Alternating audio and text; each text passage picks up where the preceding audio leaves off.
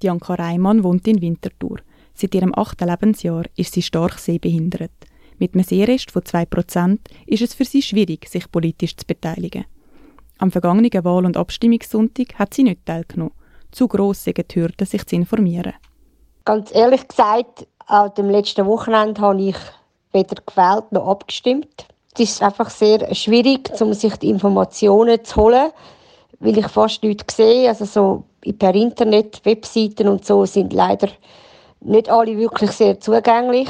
Auch das Beispiel von der Wahlplakat, oder, wo überall umhängen, äh, wählen Sie D und D oder D und D. Ich meine, das geht bei uns äh, eigentlich einfach vorbei, weil wir sehen die ja nicht. Ich informiere mich eigentlich vor allem durch meinen Mann, der gut sieht und mir dann Abstimmungsunterlagen vorliest. Für die Bedürfnisse von Menschen mit Beeinträchtigungen bräuchte es ein grösseres Politbewusstsein. Das sagt auch der Pascal Hofstettler, Geschäftsleiter vom Verein in Sieme Winterthur Zürich-Unterland, der sich für Menschen mit geistiger und zerebraler Beeinträchtigung einsetzt. Ich glaube, es braucht noch, noch viel mehr Bewusstsein in der Politik, im Umfeld, dass eben auch Menschen mit Beeinträchtigung Wünsche und Bedürfnisse haben und dass es eben Menschen mit Beeinträchtigung gibt, die sich sehr stark auch für politische Themen interessieren. Und diesen Menschen äh, muss man aus meiner Sicht die Möglichkeit bieten, in Zukunft gleichberechtigt können zu agieren und sich die Informationen können auf, auf einfache, verständliche Art und Weise zu besorgen. Die Hürden senken und Informationen leicht zugänglich machen, für das setzt sich der Dachverband Insieme Schweiz schon länger ein. So hat Insieme eine Zusammenarbeit mit EasyVote in die Wege geleitet. Das ist eine Plattform, die Informationen auf nationaler und kantonaler Ebene einfach und verständlich vermittelt. Was das genau bedeutet, erklärt Bettina Nagler von der Firma Capito Zürich.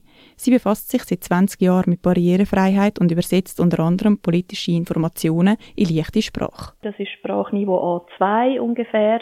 Dort geht es darum, dass man kurze Sätze braucht, eine klare Struktur, dass man Wörter erklärt, die allenfalls nicht verstanden werden können kleine Textportionen. Die Schriftgröße muss ein bisschen grösser sein.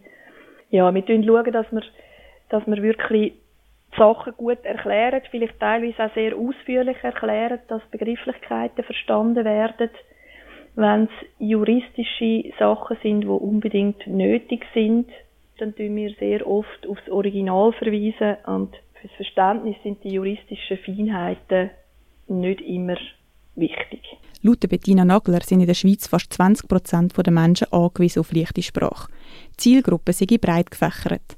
Von Menschen mit kognitiven Beeinträchtigungen oder Menschen mit Sinnesbehinderungen über Senioren und Menschen mit Hirnverletzungen bis hin zu Menschen, die nicht Deutsch als Muttersprache haben.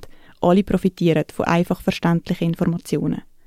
Dass die Informationen auch online einfach zugänglich sind, das unterschätzen wir oft. Sehr häufig ist es so, dass Menschen aus der Zielgruppe sehr versiert sind mit Internet und digitalen Möglichkeiten und Lösungen. Von dem her ist die Barrierefreiheit von einer Webseite enorm wichtig. Einerseits für Menschen, die leichte Sprache brauchen, andererseits aber auch zum Beispiel für Menschen mit einer Sehbeeinträchtigung, die extrem darauf angewiesen sind, dass sie sich zurechtfinden auf der Webseite und das geht nur, wenn die barrierefrei aufbereitet ist. Bis jetzt sind es vor allem Kantone, die bezüglich Barrierefreiheit eine Vorreiterrolle übernehmen.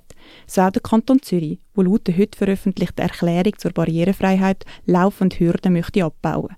Für Menschen mit Beeinträchtigungen sind die Entwicklungen wichtig, um am politischen Leben teilzunehmen. Das sagt Bettina Nagler von Capito Zürich.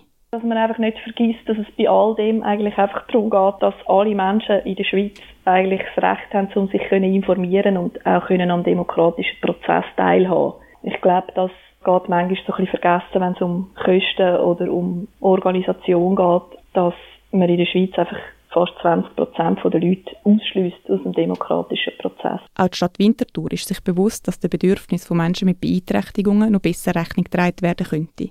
Das neu zusammengesetzte Stadtparlament wird sich in den kommenden Jahren mit der Gleichstellung von Menschen mit Beeinträchtigungen befassen.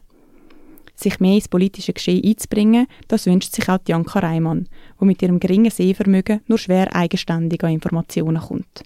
Wenn man viel besser Zugang bekommt zu all diesen Informationen, zu den Abstimmungen, ist das sicher ein riesiger Gewinn für uns, dass wir uns auch in dem Sinn einfacher können engagieren und mitmachen im politischen Geschehen. Und toll, wenn es das in Zukunft wird geben, weil so ist man nicht immer nur abhängig von anderen Leuten. Die erste Hürde senkt der Kanton Zürich mit dem geplanten barrierefreien Webauftritt. Er ist sich aber laut eigener Aussage auch bewusst, dass es bis zu einer wirklichen Gleichstellung noch ein weiter Weg ist.